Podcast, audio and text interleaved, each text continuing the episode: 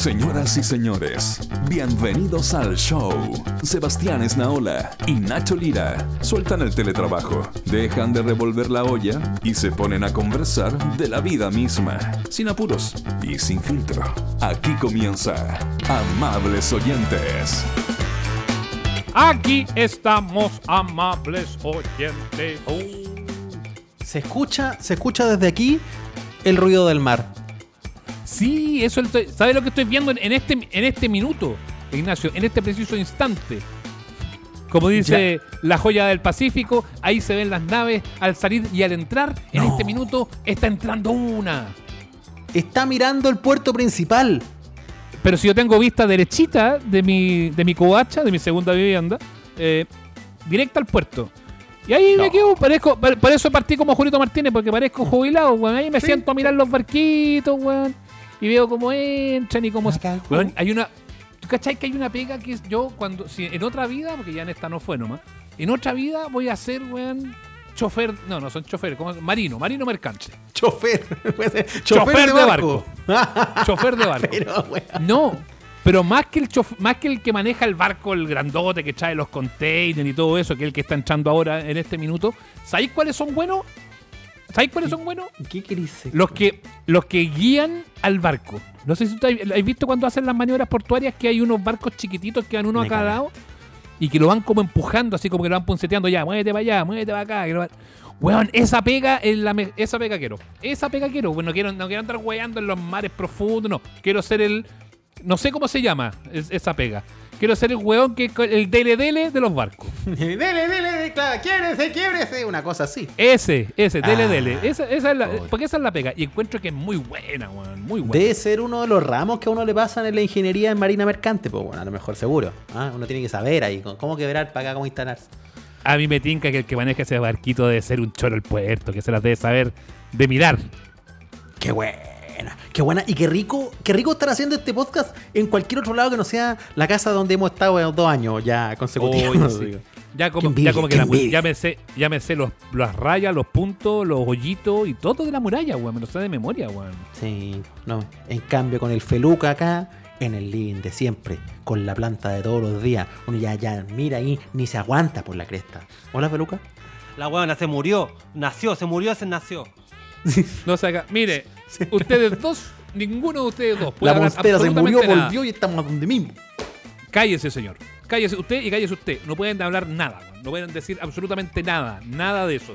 Uno, usted, señor Ignacio, se fue hace unas semanas atrás al sur de Chile, a la ciudad de Valdivia. Desde ahí estuvo haciendo un programa con pésima calidad de internet. Sí. Sonaba como el orto, pero lo hizo igual.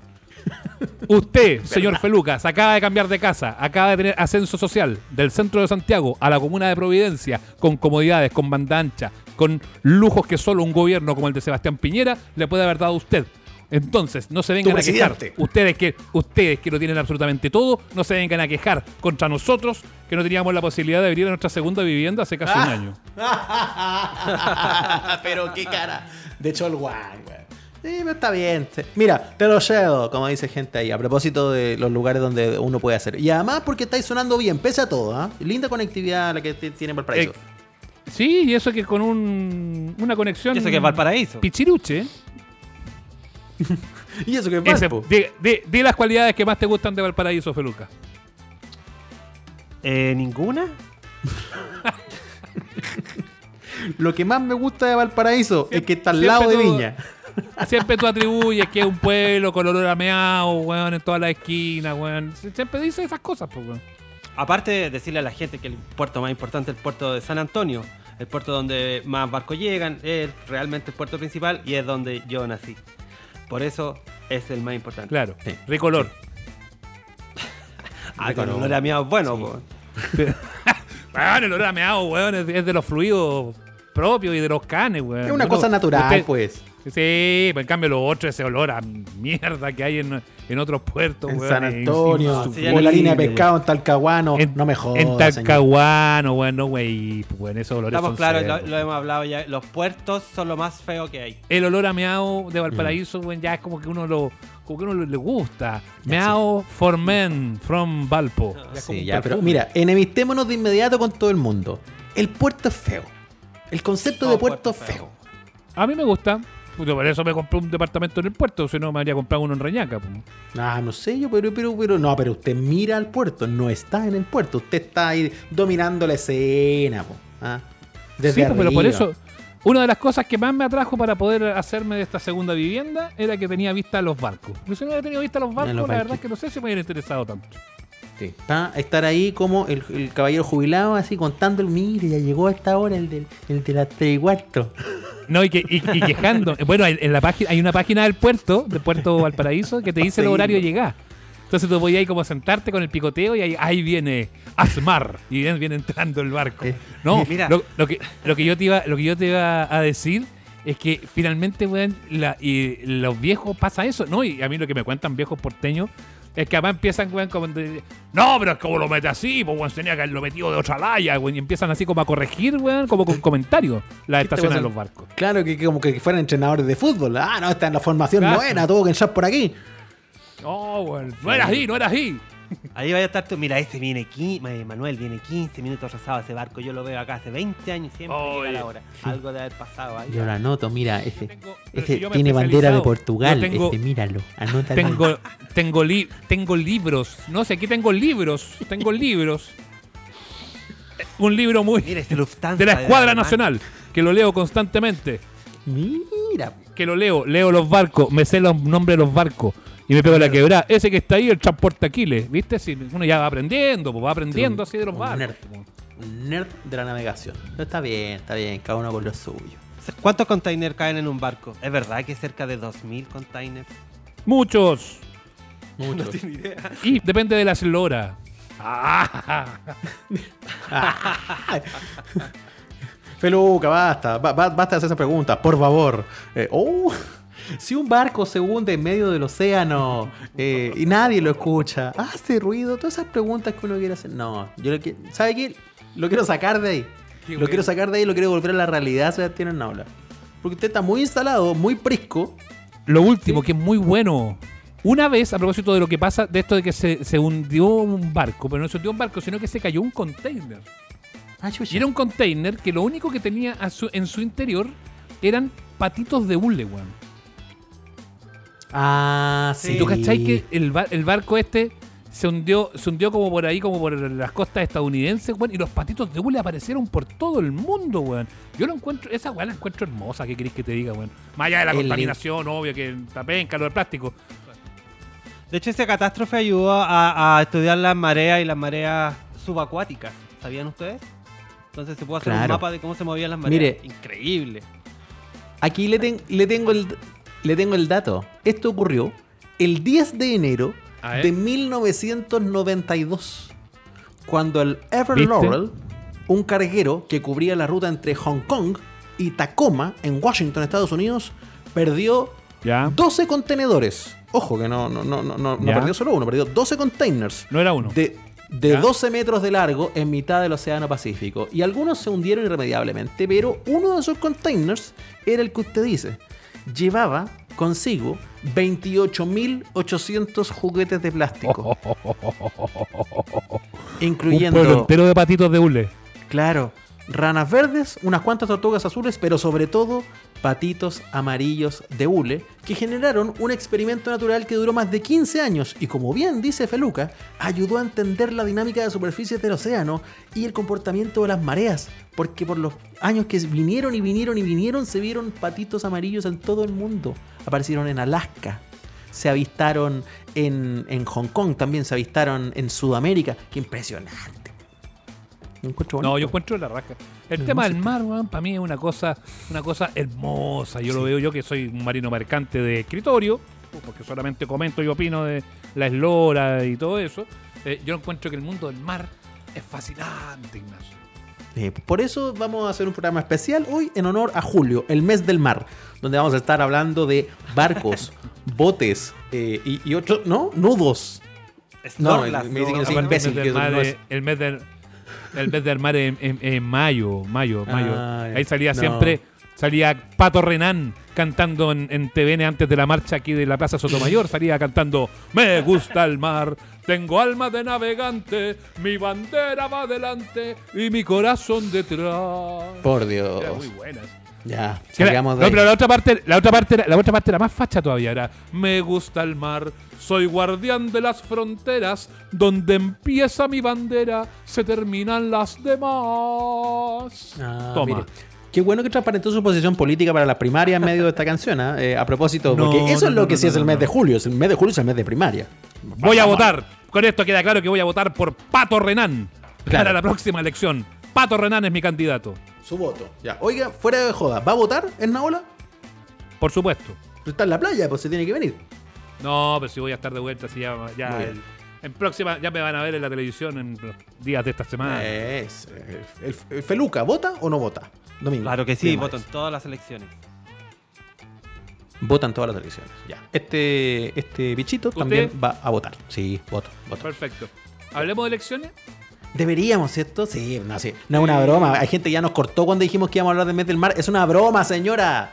No. Vamos a hablar de, de elecciones y ojo con un invitado muy, muy interesante que va a hablar de las buenas, las malas, las más o menos, las entretenidas y las fomes.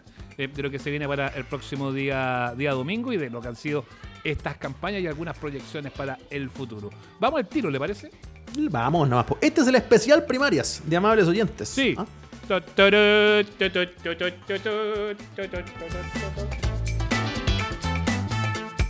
Estás escuchando Amables Oyentes con Nacho Lira y Sebastián Esnaola.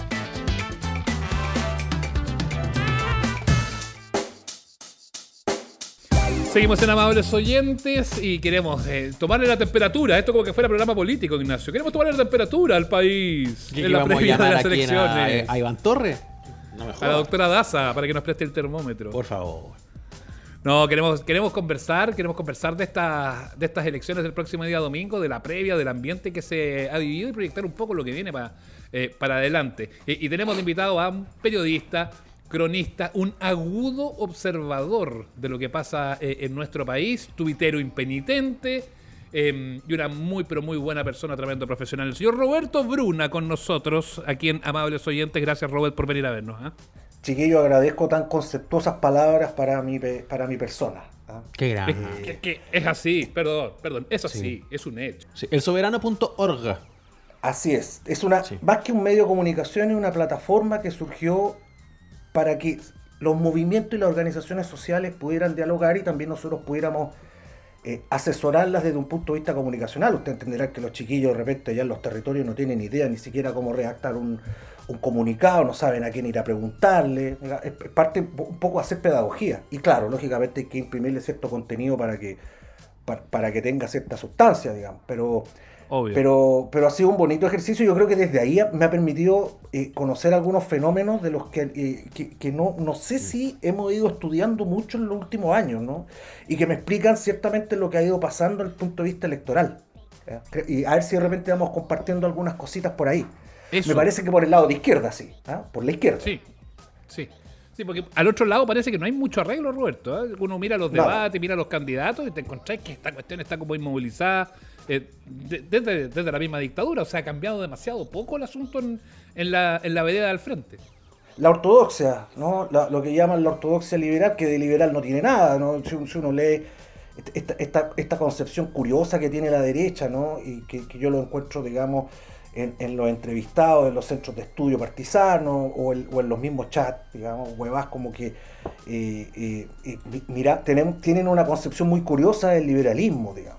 Porque puede ser también nuestra raigambre española, digamos, donde, o, o- o del sur de Europa, donde no existió el capitalismo en forma, donde la gente tiene mucho miedo de declararse conservadora, ¿no? ¿Ah? Entonces empieza con esta cosa media enredada, y yo soy conservador en lo valórico, pero, pero, pero liberal en lo económico. Bueno, eso es ser conservador. ¿ah? En Estados Obvio, Unidos, en. Inglaterra no hay ningún problema, tú ves que los republicanos dicen, nosotros somos conservadores, ¿no? Y lo que nosotros en los países que no fuimos capitalistas, que no, tenemos, no venimos de esa matriz, tendremos a decir que son, que son neoliberales, ¿no? Y, los neoliberales, y esto es bueno que de repente la galla lo cache, los neoliberales es el mote que le dieron a los, por así decirlo, a los demócratas conversos en Estados Unidos a finales de los 70, ¿ah? cuando ya declinaba el gobierno ya de, Carter, eh, eh, empieza a surgir un grupo que fue llamado la generación Atari, que es el mundo que venía de las nacientes tecnológicas, ¿no? Que, sacrifican un poco la mirada de la explotación y se fijan, y se fijan más que nada en la, en la humillación. Es decir, son los que toman las banderas de, del de la izquierda posmodernista, ¿no? Del- que, ven los temas del feminismo, de- del tema racial, de- del matrimonio gay, de la adopción homoparental. Esas son las banderas, que eh, una cosa ciertamente más identitaria, pero que deja de lado todo lo que tiene que ver con, la, con, con el tema de la explotación, ¿no? Eh, en Estados Unidos, los- al menos, los conceptos están bastante más claros. ¿no? Yo tengo un amigo inglés, digamos, y, le llamaba la atención que, que- que cuando estaba viviendo en Chile veía a la gente de la UDI diciendo que eran liberales. Decía, pero ¿cómo puede ser esta gente liberal? po? Decía, explícame, po, ¿cómo puede ser liberal? ¿Cómo se puede ser liberal quien, por ejemplo, defiende una ideología que concentra el poder y la riqueza? ¿No? Cuando Pero precisamente... eso, eso, perdona Roberto, pero eso finalmente viene siendo como una suerte de zancadilla y yo creo que va muy de la mano a que a que la gallada en general, con esto de que no hay educación cívica, que no aprendemos esto, que nadie se hace mucho cargo como de los procesos políticos a nivel global, no cacha nada, weón. Es muy de guata y la verdad es que todavía aquí sigue siendo todo, eh, por más que traten de disfrazar, ya es hora de que bajemos esto de izquierda y derecha, termina siendo casi todo Pinochet, dictadura, derechos humanos, de- y, y como que no, no- hay una evolución en, en casi 50 años del- de, de la definición de por qué yo soy de tal o de cual lado, más allá de las definiciones que se debieran tomar hoy por hoy. Y es que yo, yo creo que también ahí la derecha, y tú me lo hablaste, eh, cómo la derecha en su irrelevancia actual, incluso es refractaria a la idea de que, de que tiene que ir a caminar por el desierto, ¿ah? y no quiere caminar, porque obviamente ellos no están habituados a eso, ¿no? A excepción de, de- de algún personaje, que, que como, como por ejemplo a- eh, Alamán, ¿no?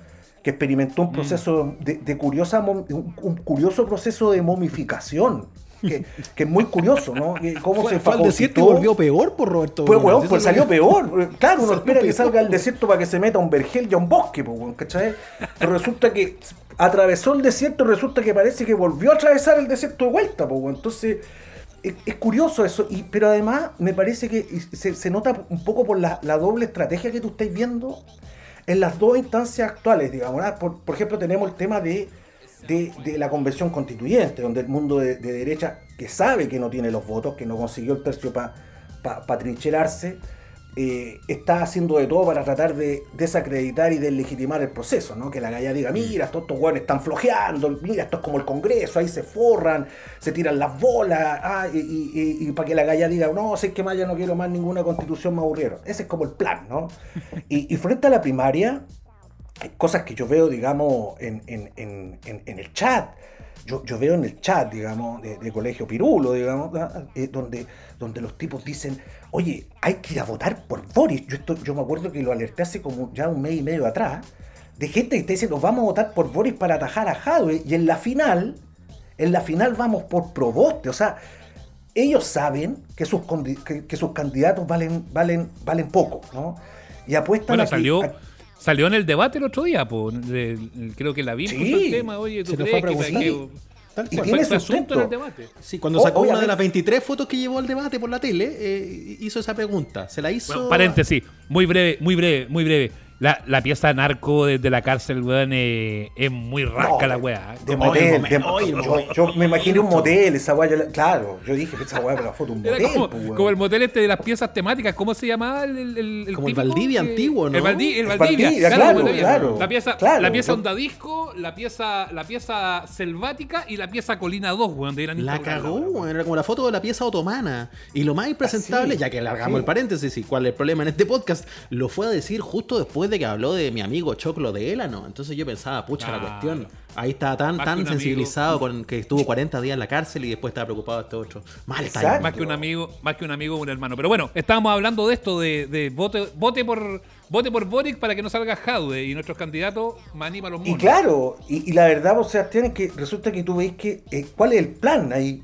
Apuestan a que, por así decirlo, las fuerzas, neo- la- los neoliberales dentro de la concertación, tal, Correa Sutil, Jorge Burgo, eh, no sé, Felipe Arboe, Lagos Weber, los Walker, digamos, el Heraldo, puedan ir, ir, ir demoliendo ese proyecto desde adentro, ¿no? Desde adentro ir saboteando, socavando el programa de gobierno y tener un, un- un gobierno de, digamos, de realismo con renuncia, ¿ah? como se le hiciera a Bachelet. Ajá. Esa es como Sí. su máxima aspiración. ¿ah?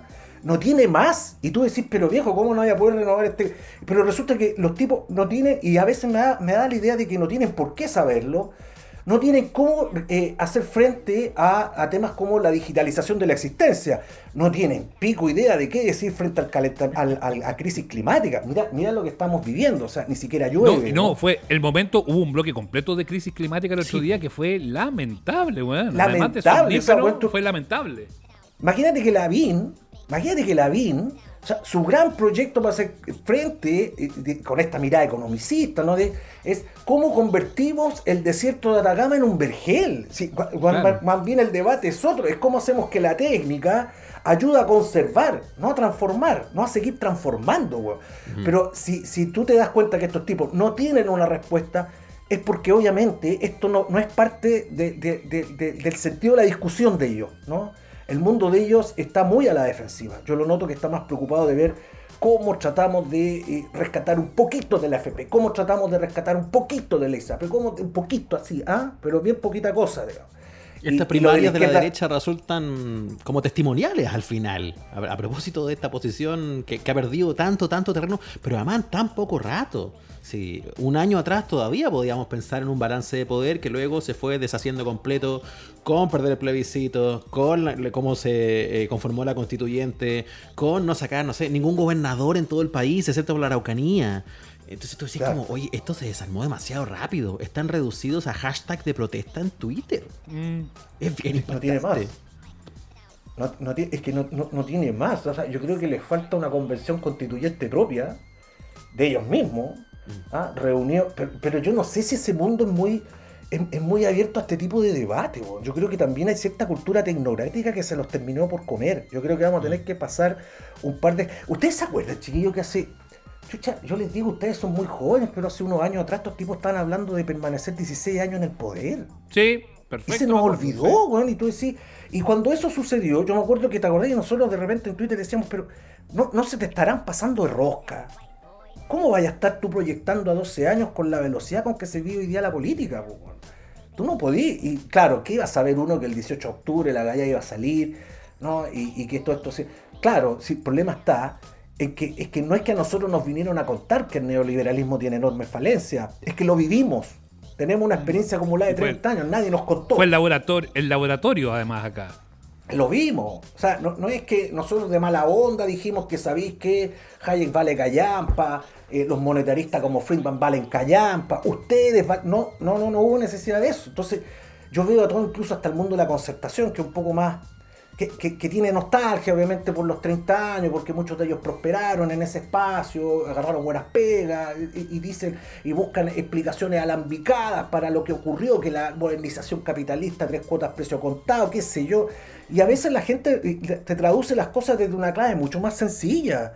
Lo que la gente, y muchas veces mm, el, mundo, el mundo neoliberal no logra entender es que al cabo de 30 años dejamos a la mitad de la población ganando menos de 400 lucas, weón. En un país donde el kilo pan te cuesta ya hace rato arriba de lucas, po, weón, ¿cachai? Sí, po. Entonces, en vez Y de centrarse en estas cosas pequeñas, sencillas, que llegan a la- al, al que le hacen sentido a la dueña de casa, al trabajador que vive en San Ramón, no, bueno, se buscan unas explicaciones para tratar de, en el fondo, crear ideas que le permitan a esas personas como Carlos Peña, digamos, a el mismo Lagos, ¿no? Eh, y ni hablar de la derecha, poder, poder lidiar con una realidad que ellos juzgan muy hostil. Está- están Dicho- muy, muy desconcertados, ¿no? Roberto, dicho todo esto, estamos con Roberto Bruna, analista, periodista, eh, conversando acá en Amables Oyentes. Dicho todo esto, yo no veo que en la primaria de la derecha Lavín esté sudando en este minuto. Yo creo que para él debe ser, pensando en su electorado, pensando en quienes lo van a ir a votar a, a este grupo, no veo que alguno de los otros lo pueda rajuñar siquiera. No, no, no, no, no. Ahora, yo creo que sí hay, hay un personaje que no sé si, no sé si este es su momento, ¿ah? Pero que puede ir construyendo cierto liderazgo en el sector y que por ahí de repente, aunque yo no creo, yo, yo soy mucho más escéptico en general eh, ante la vida, digamos, soy- no sé si pesimista, pero escéptico. Pero por ejemplo, Sichel, ¿no? Sichel reúne eh, atributos que al mundo de derecha le gustan, porque le ayudan a renovar un poco su pescado, digamos. El pescado, el pescado se puso hediondo, ¿cierto? Ahora necesitan un pescado nuevo. Entonces, y, el pescado nuevo, la gracia que tiene es que, es, que, es que tiene buena pinta, tiene ojitos claros y tiene una épica personal. La misma historia de Goldborn, ¿no? El cabro que estudió en, Maipú y que gracias a este modelo puro ñeque y, esfuerzo individual llegó a ser gerente del grupo Polma. Eso sí, ergo, el, el, el modelo sirve. Hay que cambiar. Sí. Eh, Un poco. Ese liderazgo Sichel es un poco lo personalista, mismo. ¿ah? ¿no? Es muy atractivo ese liderazgo personalista, pues el relato de Le es encanta. perfecto. Iba como avión hasta que lo, hasta que lo bajamos. Sí, hay movilidad social eh, Claro. desde las líneas del metro. Desde las líneas del metro. Podéis tomar la estación en Plaza, el metro en Plaza Maipú y podéis llegar a los dominicos sin problema. Pero es lo que le digo yo a mis amigos de derecha, ¿no? Les digo, chiquillos, uno no puede armar un relato general a partir de la excepción. ¿No? No, no se puede armar un relato. No, no construyamos un relato así. Porque por cada Goldberg, por cada Sichel, por cierto, no sabemos si la historia de Sichel es verdad. No sabemos si la historia de Sichel, o cuán verdad es esta historia de que casi vivió ahí, ah, eh, se esforza- casi como que pagó por su educación y era un chiquitito rubicundo que en la esquina de la avenida eh, eh, Vespucio, digamos, vendía sapito y super 8 mientras estudiaba. Entonces cuando daban el verde, ah, el verde y los autos pasaban, él estudiaba y cuando daban el rojo, él vendía y se esforzaba. Toda esa historia, toda esa ética personal, le fascina al mundo de derecha, po. Sí. Le fascina, ¿cachai? Ahí, ¿cachai? Que en estos momentos no es un candidato amenazante, porque si no ya habría ido alguien a, a hacer todo el fact-checking y desmentirlo y, y qué sé yo, tratar de, tratar de bajarlo un poquito. Por ahora tiene Oh. ese carácter testimonial, pero es interesante cómo se puede despegar después, ¿ah? más allá de que también uno tiene su- su- sus aprensiones y, y en general también es, Yo- escéptico. Pero yo, Es un poquito. Yo lo que desconfío, brevemente Ignacio, yo lo, que desconfío de Sichel en, el mediano plazo, porque yo creo que ahora no tiene mucha chance, pero en el mediano plazo, es que no es de nadie. Y ahí el latifundista de derecha se urge, porque dice, no tengo control sobre este hueón. Claro, claro. El problema es que lo tiene claro. El problema es que la Gallá no sabe, o yo creo que lo sabe algunos, los que, como nosotros que nos gusta esta tontera, digamos. Eh, el- el- el- hay, hay, hay, ahí está el patrón de fondo, eh, digamos, eh, vinculado al sector financiero, que tiene control sobre Sichel. ¿Cachai? Sí. Si lo tiene, si uno ve los nombres, yo veo la carta del Dinamo de quienes están detrás, digamos, de su candidatura. Eh, está la generación Atari de Chile, po, que es la Sí, generación llega- que se insertó y- en los directorios de empresa. Y ¿ah? llega al foro y llega acompañado de Jorge Razuri, o sea, ya, y llega, para y, la- y claro, po, ¿cachai? O sea, es ciertamente un mundo menos, menos atrabiliar y violento que, tradicionalmente te ha entregado la derecha, digamos. Muy, muy así, casi de avanzada nacional era lo que te entregaba la derecha antes. Pero, pero detrás de ese discurso amable yo creo que están las bases de la construcción, de, por así decirlo, de la renovación de derecha, que yo no sé hasta dónde va a llegar esa renovación. ¿no? La misión de un partido de derecha en general es conservar, no cambiar. Mm. Ahora, Bueno, para allá iba eh, lo que yo quería decir, porque eh, no, no se asuste, eh, amable oyente, si vamos a hablar de izquierda también. De hecho, estamos guardando Sí. unos conceptos muy interesantes para la primaria de Boris Howe. lo que pasa es que pensaba en esto mismo, en la situación actual, bien paupérrima que estamos describiendo. ¿No les da sustito a ustedes, Bruna y también Esnaola? Eh, lo pregunto desde varias cosas. Lo pregunto desde una brecha generacional, lo pregunto desde una legítima duda. ¿No les da susto una derecha así de acorralada y disminuida hoy? A propósito de contraataques, porque Yo tengo una teoría hay unos ahí. que están celebrando y a mí me, me- me Sí. preocupa también lo mucho que Lo- celebran. y, y el mundo de la izquierda decirlo. es cuando se enreda, chiquillo, el mundo Mm. de la izquierda, el elector de izquierda se empieza a enredar porque se confunde. Eh, suponer que porque sus partidos en este minuto valen hongo, suponer que porque sus candidatos en este minuto no calientan a nadie o movilizan poco, eh, es suponer que, que- que ese mundo de derecha conservador se va a quedar de brazos cruzados, es simplemente no atender lo que ocurrió en la historia. Chiquillos, en los años 70, recordemos, los finales, ya a finales de los 60, en los años 70 la Unidad Popular, la derecha también vio que sus partidos valían callampa, pero no dejó de maniobrar a través de los gremios, a través de los medios de comunicación, a través de eh, grupos de interés. O sea, el conservadurismo se va a mover igual. Y de alguna manera te va a tratar de poner palo en la rueda. Cualquiera sea el proyecto, entre comillas, progresista que pueda ganar en el futuro, sea Boric o sea Hadwe, eh, o Narváez, o Proboste, lo va a hacer, va a maniobrar. Entonces, suponer de que porque la derecha como concepto está en el suelo es inofensiva es una locura. Y, Sí, y en el mundo eso- de izquierda se- se- su- suelen confundirse. Sí, pues. Es que se terminan, se terminan en- enamorando de ellos mismos, están encantados de conocerse muchas veces. Aprovechemos de cruzar la calle, Roberto, para, eh, para que vayamos a eso otro, porque eh, lo de Hadwe y Boric es es bien sorprendente. Vamos, vamos de, atrás para adelante. A mí me sorprendió que esta semana se empezaran a sacar los, los, los, punzones, fíjate. Yo creí que iban a llegar al, al domingo más o menos más o menos juntitos y me llamó mucho la atención. ¿Qué es lo que será eso que, te miraron ahí a, la- a la- a las cuchillas? ¿Será, será que especulemos. que le pareció sombra a Jadwe, que le salió sombra a Jadwe y no le gusta la sombra, que se preocupó? Eh, ¿cómo, lo, ¿Cómo lo leíste tú?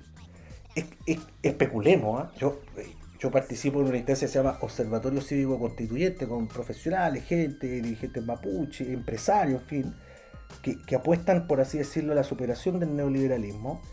Y, y- y hay una mirada bien, bien instalada de que seguramente las encuestas que hay adentro ¿no? de, de la candidatura quizás no son tan buenas después de todo, porque ¿cómo te explicáis todo este movida? ¿Cómo se explica? Bueno, probablemente Jado está mirando un poco a la izquierda lo que hay de él, ¿no? Leámoslo, le- digámoslo con, con nombre y apellido, lista al pueblo, ¿no? Claro. Ese es el mundo el que está mirando. Él cree que puede crecer ahí. Mientras Boris piensa que va a ser la diferencia con Boris, que piensa que se puede, que puede crecer eh, sumando al, al- al mundo socialista, a, eh, a- aparte del mundo de la concertación.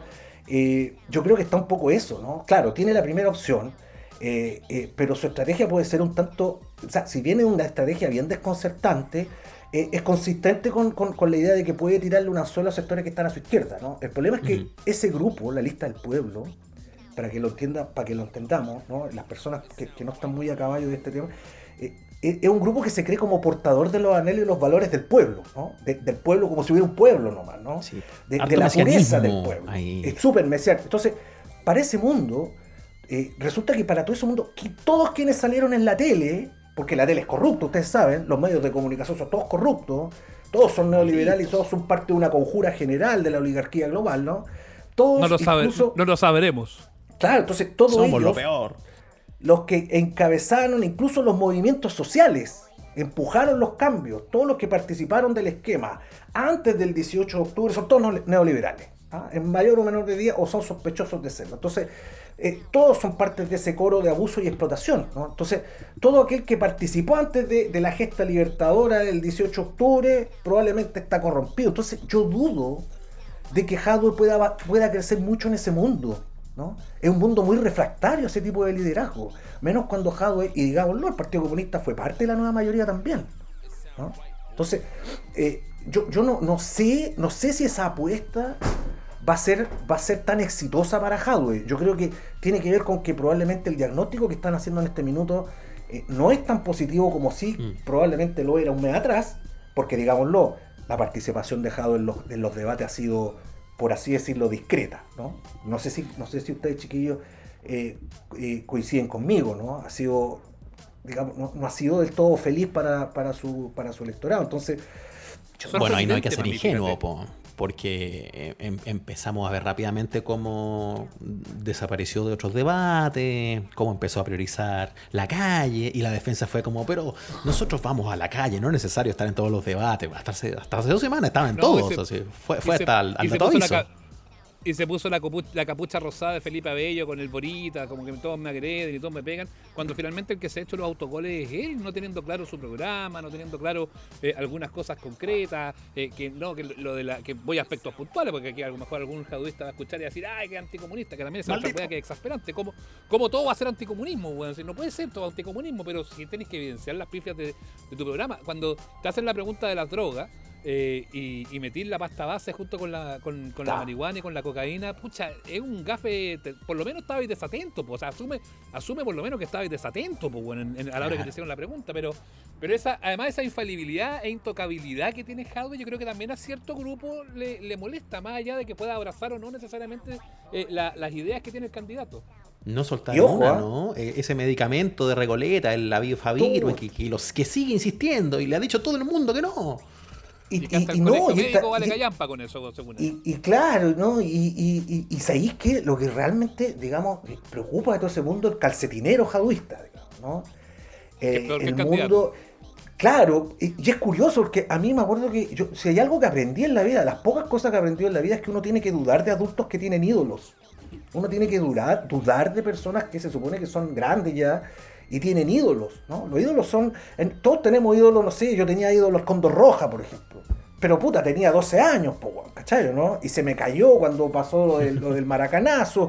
Y, y desde ahí, bueno, uno puede admirar a personas, ¿no? Puede tener cierto afecto por ciertos liderazgos, pero no puede ser incondicional y ciego ante las metidas de pata que comete. Y ha cometido muchos errores. Por ejemplo, uno que pasó con la en su programa, esta idea, digamos, de, de- enfrentarse a la biotecnología, porque no pueden haber tragedias ni... com- Oye, si Chile ha hecho enormes, enormes avances tecnológicos, ¿ah? casi, casi del mundo desarrollado, eh, trabajando las mismas semillas que, que- que te permiten enfrentar eh, ciclos de sequía, por ejemplo. Si, si no fuera por la biotecnología que hemos desarrollado en Chile, quizás no tendríamos ni un cuarto de la alimentación que tenemos.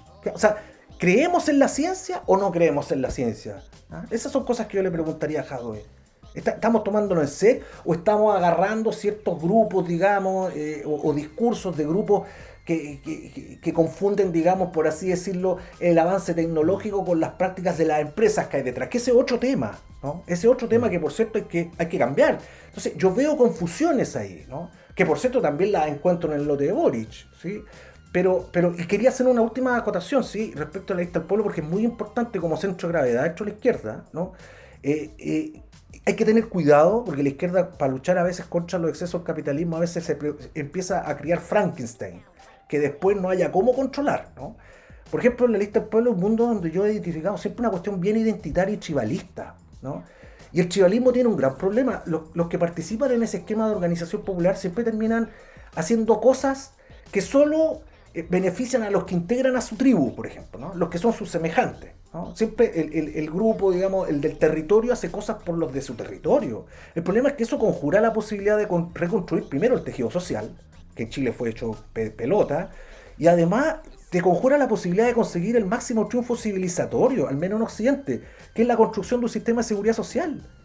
Que garantice mínimos que te permitan construir un proyecto de vida. Y es un triunfo civilizatorio, yo lo explico siempre, porque escapa de esta mirada tribalista. En una sociedad compleja, en un sistema de seguridad social, uno aporta para ayudar incluso a quienes no conoce, weón, ¿cachai? Incluso es más, ayudamos a quienes tienen ideas opuestas a las nuestras. ¿no? Y, cuidado por eso cuando uno le empieza a meter muchas fichas a grupos que creen en, la- en- en la identidad y en la tribu, ¿no? Porque la izquierda tiene ese problema. Entonces, yo no sé, yo, yo me, me- me permito, me permito dudar de, de lo que está haciendo Jadwe. Me parece que las encuestas, los informes dentro no son del todo buenos para él. Yo creo que él nota que está perdiendo, eh, está perdiendo camino. Y, y bueno, y tuvo que hacer lo que había que hacer. Yo creo que al final Boris tendrá que entender que esto no, no es, no, no es personal, pues, ¿cachai? No es personal. ¿Sabéis que voy mirando también a propósito de esta, de esta pelea de la izquierda? Porque en estos momentos, digo, hasta el próximo lunes al menos saliendo... la- Esto es una pelea y estamos con los Y punzones. ahora que es como termina. po. Y ahora que ver cómo termina. Pero esto es mocha y se ha ido notando cada vez más. eh, ¿cómo, cómo viene ese viento de cola de esta pelea bien histórica de, de- de la izquierda, además de probablemente desde, desde la última década y la formación del Frente Amplio? Porque también adolecía mucho de esto. La pelea por la pureza química. ¿Quién es más de izquierda? Yo sí soy, tú no eres tanto. ¿Cómo te juntas a conversar con la concertación? Esta semana había una, una, mucha así terrible. Se la estaban cargando a Boric con Garretón, con Manuel Antonio Garretón en su programa. Pero, pero mira, ¿cómo puedes tener ese ar- arquitecto de la concertación que tantos años hizo en tu programa? Decía cierta parte del jaduismo. Y después yo no sé qué tuvieron que hacer con esos reclamos cuando salió Germán Correa y Gonzalo Barner en la campaña de Jado también. Entonces, pucha, pisarse la cola rápidamente. Y yo no sé hasta qué punto pueden de verdad pensar que pueden prescindir de ese camino concerta, llámalo como tú queráis, pero que, que estaba antes, ¿no? Y, y que, y que además eh, reconozcámoslo, o sea, yo soy muy crítico a la hora de la concertación, yo no voto, ya dejé hace mucho tiempo de votar concertación. Eh, claro, lo votaba como el más menor porque en general, digamos, en Chile, en general siempre hemos estado haciendo lo mismo de lado y lado, ¿ah? incluso hasta la gente de derecha dice que vota por el más menor. ¿no? El tema es que, el tema es que, claro, hay gente valiosa en el mundo de la concertación, no podemos desconocerlo. ¿ah? Hay gente que definitivamente desde adentro persiguió cambios, fue siempre crítica de lo que hizo, de lo que hizo eh, la, la concertacionista. Entonces uno no puede decirle simplemente a ese mundo sabe que ustedes se tienen que ir por el water porque tampoco es, eh, tampoco es el sentido de la actividad política, uno tiene que tejer. ¿no? Hay, no- uno no puede, no, no puede renunciar a la idea de construir mayoría. Y en eso sí Boris tiene razón. Yo soy muy crítico también de esa, de esa izquierda, ¿no? Porque está la tensión de la izquierda, la izquierda tradicional, como te decía yo, que, que está muy preocupada de la explotación, ¿no? Frente a una izquierda nueva que emerge ya en los 80, eh, esa izquierda, como hablamos, la, izquierda posmodernista, ¿no? Esa izquierda, digamos, de, de Boric, esa, esa, esa cosa muy frente amplista, un, eh, Boric mismo, ¿no? Esa cosa media hipster, eh, que está, está, todo el tiempo hablando de Foucault y, la, y Ernesto Laclau, ¿no? Claro. Eh, un, un pomo argentino, y, y yo le digo de verdad, Laclau yo encuentro que es un pomo argentino bastante chanta, ¿no? Que te habla de cómo la revolución va a venir del extramuro, de los loquitos del Peral, de, de, la gente que vive en los rucos en la calle, ¿no? Y, que deposita su, su, esperanza revolucionaria en cosas como el lumpen proletario, o sea, la revolución va a venir de las cárceles, cosa que es una locura, porque convengamos que el lumpen carece de conciencia de clase y no combate al opresor para, para llevar justicia al mundo, combate al opresor para ocupar su lugar, ¿no? Entonces, esa izquierda postmodernista que se forjó no en el territorio, sino que en los campos universitarios, ¿no? y que se Mm. secó el cerebro leyendo a Foucault, está en tensión con el otro mundo. Y esto viene de hace mucho tiempo y hoy día se están agarrando las mechas, tú lo veís, en España, en Francia. Entonces, y también, y digámoslo, está también la duda hacia el izquierdista cuico. Hablemoslo. Pero por Dale. ¿Ah? Pregunto El desde Ñuñoa yo esto. Esto, Claro. pregunte- la duda del izquierdista Claro, cuico, yo tengo, yo, yo, yo, yo lo, lo- lo levanto la mano desde mi, desde mi, mi segunda vivienda en Valparaíso y mi camioneta americana. ¿Qué pasa cuando Claro. usted es de izquierda y, y- y tiene un buen pasar? Claro, entonces el, el problema es que también tenemos una, una desconfianza aprendida, porque eh, hemos- si echamos la vista atrás y vemos cómo se ha comportado, entre comillas, el izquierdista cuico, ese que, que no sé, que en su minuto se, se envolvió en la bandera roja, ¿ah? pero, pero después, digamos, huyó en la maletera de un auto. Y, y luego de años de exilio, vuelve con un libro de, de, de, de la Clau o de Bátimo de, de abajo el sobaco, vuelve renovado, presto a integrar un directorio de empresa, arreglándose los bigotes como hicieron tantos cuicos antes, como lo hizo José Joaquín Brunner, Oscar Guillermo Garretón, un Tironi, personas que llevaron mucha gente a involucrarse con pasión en procesos de transformación de Chile para después terminar exiliados, torturados o muertos. po.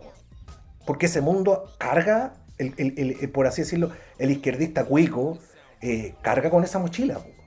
Eh, y, obviamente es normal, y a mí también me pasa, que cuando yo escucho a- al, por así decirlo, al, izquierdista frente a Plista, ese que, que, va, que va ahí al, no sé, po, que, que- que está en, en Ñuñoa, digamos, o, o- o que va a veranear aquí a, ¿cómo se llama este, este que está cerca de Algarrobo? El- el- el- Roca de Santo. Tunquén, Tunquén. ¿no? Tunquén. Ah, Tunquén. El que va a Tunquén a Matanza, ¿ah? a Tunquén a Matanza, a Portecillo, eh, obviamente despierta esas dudas, especialmente las personas de más edad, ¿no? Donde uno dice, oye, pero este chiquillo, pero, eh, eh, pero este cabro, digamos, entenderá los dolores. Yo digo, sí, este es un cabro inteligente, tiene un programa bastante sólido, es bastante coherente, tiene sus pifias, creo yo también, ¿ah? El programa de, de Boris es, es incompleto, es incompleto en algunas dimensiones. Y- Eso, detengámonos un poquito en eso a lo mejor, en, en virtud de, de hacer también análisis crítico desde esto, porque quizás los errores de Jadwe del último tiempo se han hecho más evidentes, porque los vimos por la tele. Pero, pero también hay alguna cosa de Boric y del FA, y también de esta, de esta constante reinvención y de no quedarse en, la- en las coaliciones políticas que le ha hecho mucho daño. O sea, ese show para juntar las firmas para poder estar acá, por ejemplo. Sí, sí, claro, claro, claro.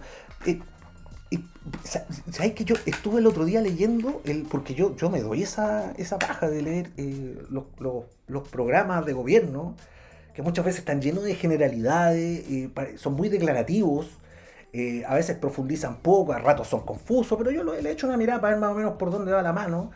Eh, y en el, en el caso de Boris tú encontráis también, digamos, por, precisamente por la matriz ideológica, ¿no? Un exceso de otredad, ¿no? Es lo que hablaba el otro día en esta gran entrevista que sacó Zipper con Kate Araujo, ¿no? De, de verlo todo en términos de relación de dominación, ¿no? Extraordinaria. Eh, eh, esta idea de que, por ejemplo, todo se tiene que observar desde la mirada de- del migrante, por ejemplo, y no de la persona, digamos, humilde que vive en un barrio y que ve transformar sus condiciones de vida por la llegada de trabajadores extranjeros, porque, por cierto, todo fenómeno social comporta un costo, ¿cachai? Eh, y, sin embargo, hay tensiones que van ahí sotoboche eh, y que no han, no, han aflorado, y esperemos que no afloren, esperemos que haya un Estado mucho más activo menos obviamente no neoliberal, que pueda atender estos cambios, estos cambios culturales que estamos teniendo en Chile, ¿no? Porque si no, se van a canalizar de una manera eh, lamentable como lo hemos visto en, en otros países. Entonces, eh, yo veo eso, yo veo un, un- un- proyecto, un programa lleno de otredad, ¿no? Pero con poca, con, con poca mismidad, ¿cachai? Con poco, con, con una, con una, creo yo, deficiente elaboración respecto de las necesidades de, del, del bajo, del- de, de la plebe, po, del, del bajo pueblo. Veo, veo mucha preocupación de, de, la- de- de sectores medio ilustrados ahí, ¿cachai? Pero que no son las preocupaciones que tiene, repito, la, la señora que vive en el bosque, ¿cachai? Sí, Eh, Hay unas ideas digitales para gente que no tiene ni conectividad básica. O sea, yo, yo he sido testigo de, de dirigentes del Frente Amplio hablándole sobre la necesidad de impulsar, eh, por así decirlo, eh, leyes que atiendan a la diversidad sexual a, a señora Encerronavia, a señora Encerronavia que, que, están, que tienen otras preocupaciones. Su Sí, preocupación es evitar que le lleguen balazos a la casa. Que su niño weón, no vaya al negocio a la esquina y aparezca con un balazo, con una bala loca. Entonces, esa cosa. Ahí, la- digamos, ahí- ¿no? ahí está la ausencia de calle que le cargan de repente ese, a ese lote. Sí, tiene un poquito ese problema. Tiene, yo, yo lo detecto, yo veo cada una de sus propuestas, tiene otras muy buenas también, como Jadwe también tiene propuestas bien buenas. A mí me llamó por eso la atención que si bien en, en- me parece que desde el punto de vista ambiental, lo que propone Jadwe es bien, bien interesante, weón. Ah, en, líneas generales, a excepción, claro, de esta cosa, digamos, de, pelear contra los transgénicos, porque pero, pero me llamó la atención que tratándose de, un- de una propuesta bien sólida, eh, perfectible por cierto, eh, ¿por qué no se animara a conversar de eso, weón? ¿Cachai? Fue muy curioso. Sin mencionar que además me parece tremendamente negativo que se le haga, voy a, voy a decirlo así, que se le haga una mariconada así de grande a un medio independiente y pequeño. ¿Cachai? O sea, yo espero, que desconcierto, Jadwe, ¿no? yo espero que Jadwe se lo haga a la agricultura. Yo espero que Jadwe se lo haga a un canal de televisión. Perdónenme, pero no al desconcierto. ¿no? A medios que tienen que hacer un esfuerzo grande para tratar de, de- de implementar un- un- una plataforma tecnológica que les permita transmitir. O sea, a mí realmente me pareció muy desconcertante. No sé si ustedes coinciden. O, o yo o soy yo el que me puse muy hipersensible al respecto. Sí. Sí, no, es que, es que fue muy rara la, la, la, el- la submarineada, fue penca, po, porque no solamente eso, había un, un debate también LGTBI que también era por, por Instagram, o sea que era mucho más, más simple incluso, y también fue lo de la agenda. El debate de, de la radio de Iberoamérica, ya, ok, es un conglomerado, todo eso, agenda. La entrevista pactada con la cooperativa, agenda. Entonces, también, me van a perdonar, pero un poquito in- infumable e intragable que resulta que se le- se la- de un minuto a otro se le acabaron las páginas de la agenda al, candidato. Pues, bueno, eso, eso es muy, muy raro. Y, y además, claro, te miraron porque yo puedo entender que a la cooperativa le diga que no. No, los DC, la wea. Eh, yo puedo entender que Iberoamérica, no, los Iberoamérica, el socialismo clásico, de, ok. Eh, pu- puedo entender que desde el punto de vista ideológico a lo mejor no se sientan cómodos o desconfíe después de que le, le dieron duro en los últimos en los últimos debates. Pero los otros, y el debate, el debate LGTBI que se pasó más piola incluso que el del desconcierto, era debate organizado por las mismas bases de ellos, po, ¿cachai? Y eso fue más, más raro lamentable. todavía. po. Fue Claro. lamentable. Yo creo que ese fue el lunes negro de Jadwe, ¿ah? Sí. El, el- el lunes, el la, la última, es- yo, yo creo que la, la semana pasada empezó muy mal. Eh, porque además. con, el- con el eh, domingo en la noche, creo yo. Yo creo que ahí es donde Sí, explota la ahí bomba. empezó mal. Y yo creo que eh, tiene, tiene, ahí demostró, digamos, su lado flaco. Y su lado flaco esta cosa media de Sonic con Leones, ¿no? De quien pierde los estribos al tiro. eh, Sí. al tiro, fo- foquea al tiro. se- se puede- o sea, a mí, a mí me, me llama la atención cómo no, no, no hay sectores de, de ese mundo de izquierda que considera que la templanza también es un, es un, es un atributo de- de fortaleza al revés. ¿No? No es, la templanza para un líder no es, no es una debilidad, yo creo que es una fortaleza. ¿no? Eh, y resulta que ese rasgo que, que es tan importante, eh, eh, eh, eh, increíble cómo lo pierde de vista, y lo peor de todo, cómo Jadwe tampoco toma distancia de la caricatura que se construye de él.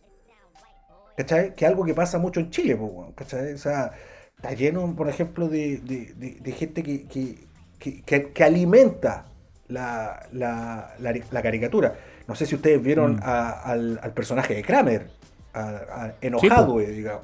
Un poco fue, ver- Sí. fue ver eso, pues, weón, ¿cachai? Sí. Terminó, terminó el personaje ahí haciendo, haciéndose cargo. Ya, vamos, cerremos alguna, algunas puertas ya entrando en la recta final de la, de la conversación con Roberto Bruna, que nos acompaña en esta ocasión en el capítulo de Amables Oyentes. Eh, ¿Creéis que le alcance a Boric o, o- o son medios infundados estos, estos Puede ser, temores? ¿eh? O nos vamos a poner, o nos vamos a poner como analista clásico convencional de que el escenario está muy líquido. Puede ser, voy a ponerme eh, eh, Pato Navia. No, Pato Navia no le apunta nada, pues, weón. Pero, No, no, trata de no ponerte Pato Navia porque- Pato, Pato Navia, weón. Yo, yo no sé, weón. Pato Navia, weón. Yo no sé quién está más perdido, si es Pato Navia o Alamán, pero yo creo que ahí es Collera. Es, es mejor Eh, Duck Navia, la parodia, que, que Pato Navia. Claro, eh, mira, ¿sabéis qué? Fíjate, yo, yo creo que esto no sirve de, de mucho decirlo, pero yo he conocido ya cinco personas que votaban por Jadwe y que se aburrieron de Jadwe. Pero, ¿me permitirá eso decir de que puede haber una. que podemos proyectar ese fenómeno a otros más? ¿Quién sabe? ¿Cachai?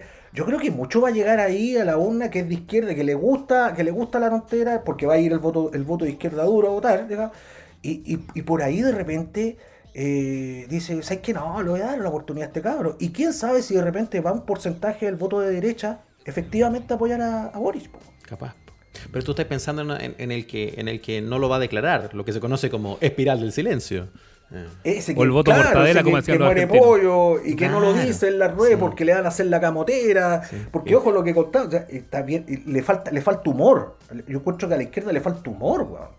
Cuando se suponía que era de una de, la- de, de las virtudes, ¿no? Yo, la, la- la izquierda antes era más chistosa, pues, weón. O sea, Pero es, que, sé. pero es que se quedaron. Yo creo que en general la política se quedó en Álvaro Sala. Pues bueno, si no puede ser que el mejor chiste, weón, de la primaria, weón, sea la Forte, pues weón. claro, claro. O sea, lo- Sí. entonces. Sí, porque yo no trató de hacer un chiste y le salió como el hoyo con, con Claro, su retroexcavadora y qué sé yo. Entonces, Pero la no- derecha no- ahí. haciendo chistes. El problema es que la derecha siempre fue hueona haciendo chistes. ¿cachai? Y uno lo veía, uno lo veía en la, en, la- en la, en la campaña, digamos, del sí, ¿no? Una hueá burda, tú decís, Oh, y- y más bien una cosa ah, lamentable. Pero es cierto, pero es cierto que la izquierda ya no es que tenga mal humor, no tiene humor nomás. no tiene La humor, completamente. Oye, tú le echáis la talla a Jadwe y, y te saltan 10 hueones a decirte, pero ah, lo que pasa es que vos soy amarillo, weón, vos soy, ah, vos neoliberal. Oye, viejo, no se trata de eso, weón, pero, pero si, si, si no tenemos autocrítica, digamos, ¿cómo vamos a mejorar, pues, weón? Pero bueno, ya eso ya se- yo creo que ya se perdió, yo creo que Boris no está enteramente derrotado, yo creo que la actitud de Jadwe demuestra de que algo puede estar pasando por ahí, quizá hay temor, hay temor que la derecha mo- movilice parte y vote por, por Boric, y vamos a estar viendo, yo creo que definitivamente el domingo va a estar muy entretenido, chiquillos. El domingo va a estar muy bueno. Sí. El domingo, el lunes Ya. y el martes. Sí, obvio, porque lo- Sí, los, días, los días después van a ser buenos con la, la- lamiéndose la herida algunos y otros con, con el, con el cotillón. Eh, ya, y la proyección, ya, lo último y aquí en, en una línea, porque no tiene mucho sentido proyectarlo a, a falta de tanto en tan pocos días.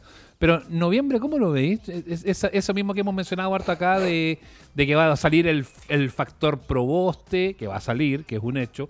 eh, y que ese factor proboste podría ser mucho más convocante, ya sea que a los temerosos del- de lo autoritario que pueda parecer Jaude eh, o de lo pésimo que puedan ser los candidatos de la derecha. ¿Cómo, cómo, lo, cómo lo miráis ese fenómeno? Si, si, si va Jadwe, si va Jadwe por la izquierda, digamos, a prueba de dignidad, va, o sea, ese mundo lleva su candidato a, a la segunda vuelta y va Proboste, yo creo que gana Proboste.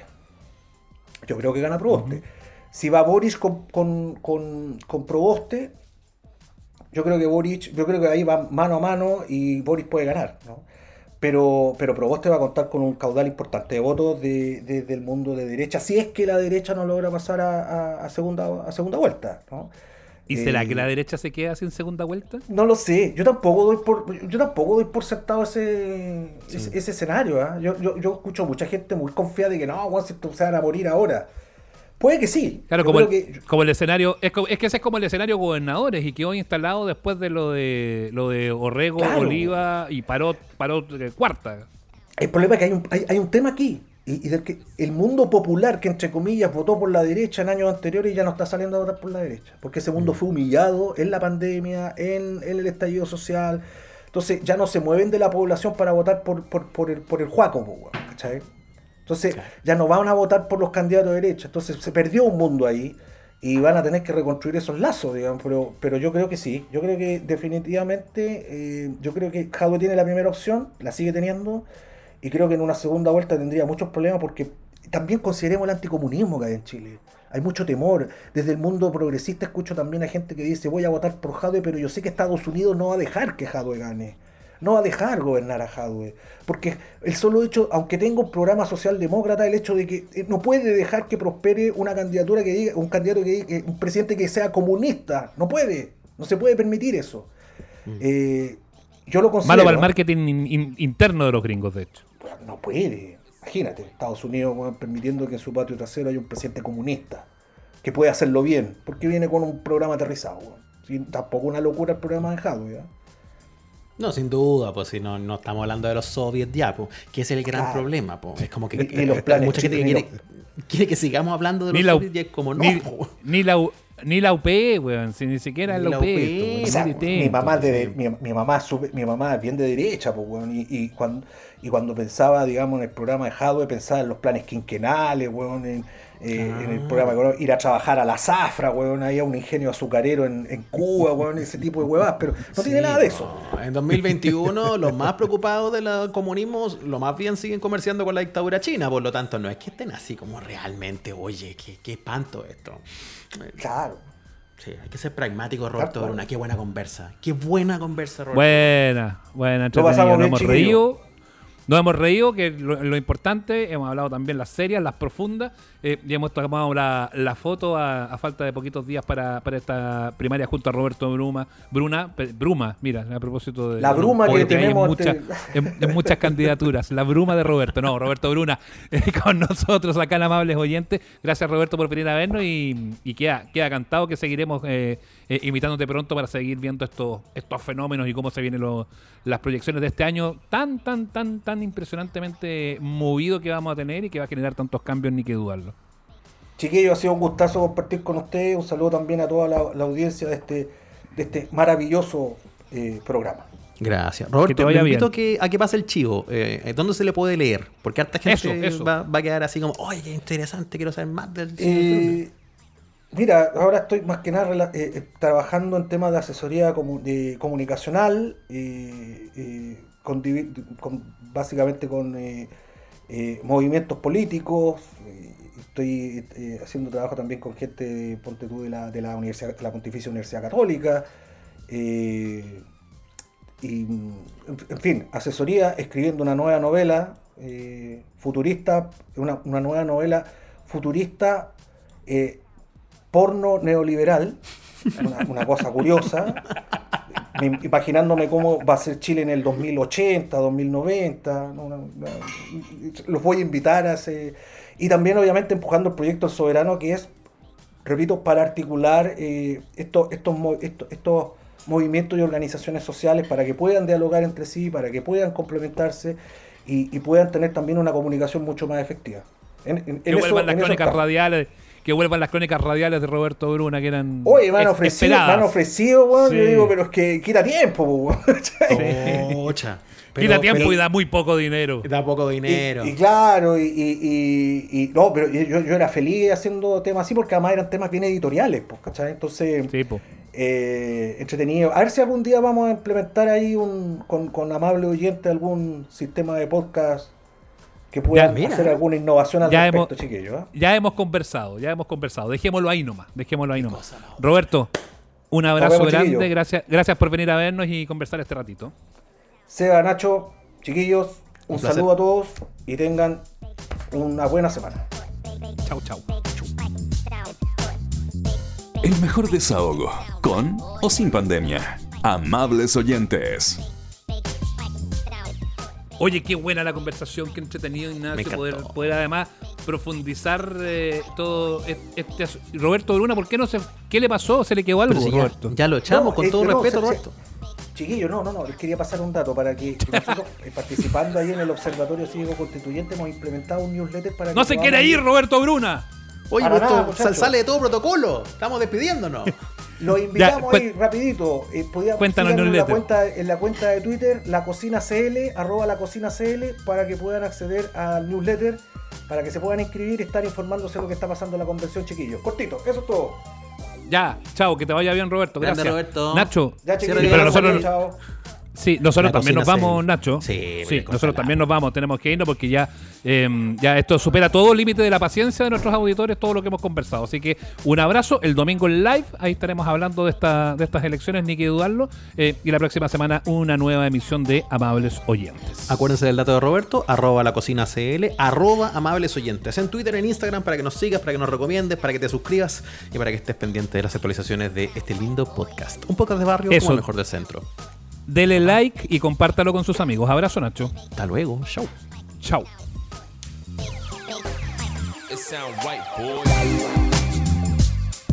Esto fue Amables Oyentes, el podcast con Sebastián Esnaola y Nacho Lira. Si quedaste con ganas de más, nos encontramos cada domingo en el live de nuestro canal de YouTube. Síguenos y recomiéndanos. Hasta la próxima.